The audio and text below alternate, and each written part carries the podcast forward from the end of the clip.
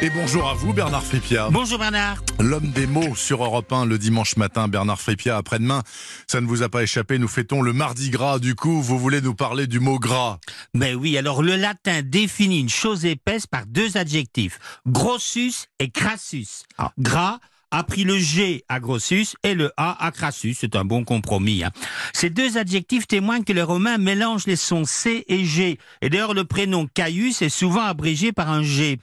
Eh ben, nous ferons de même. Au XIIe siècle, Chrétien de Troyes parle d'une lampe à graisse qu'il appelle crassée Ouais. et d'une hanche de cerf en graisse. Là, il veut dire qu'elle est bien engraissée. D'accord, mais quel est le rapport avec le mardi? Il n'y en a Ben, pas? Au, si, au Moyen Âge, hein, la viande est un luxe et un signe de noblesse. Seuls les nobles hein, peuvent chasser. Lorsque l'Église prône le jeûne, c'est à la viande qu'elle s'attaque. Ce qu'on aime dans la viande, c'est la graisse. La hanche de cerf bien engraissée de Chrétien Troyes, c'est positif. Donc dès lors, la graisse est assimilée à la viande et au plaisir. Mais depuis, il y a eu les Weight Watchers. Ah oui, oui, mais là, c'était avant. Hein, c'était avant. hein.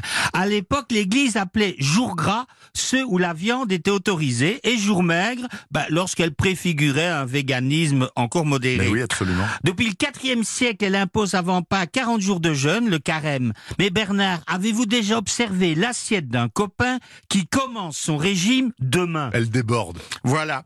Alors, avant le carême, ben, nos aïeux remplissaient leurs assiettes pendant la période qui s'étend du jour des rois au mercredi des cendres. C'est le carnaval.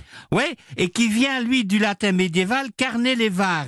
Alors, carne, c'est la viande et levare, c'est lever. Ouais. Donc, littéralement, lever la viande, c'est-à-dire l'enlever de l'assiette, on n'en mange plus.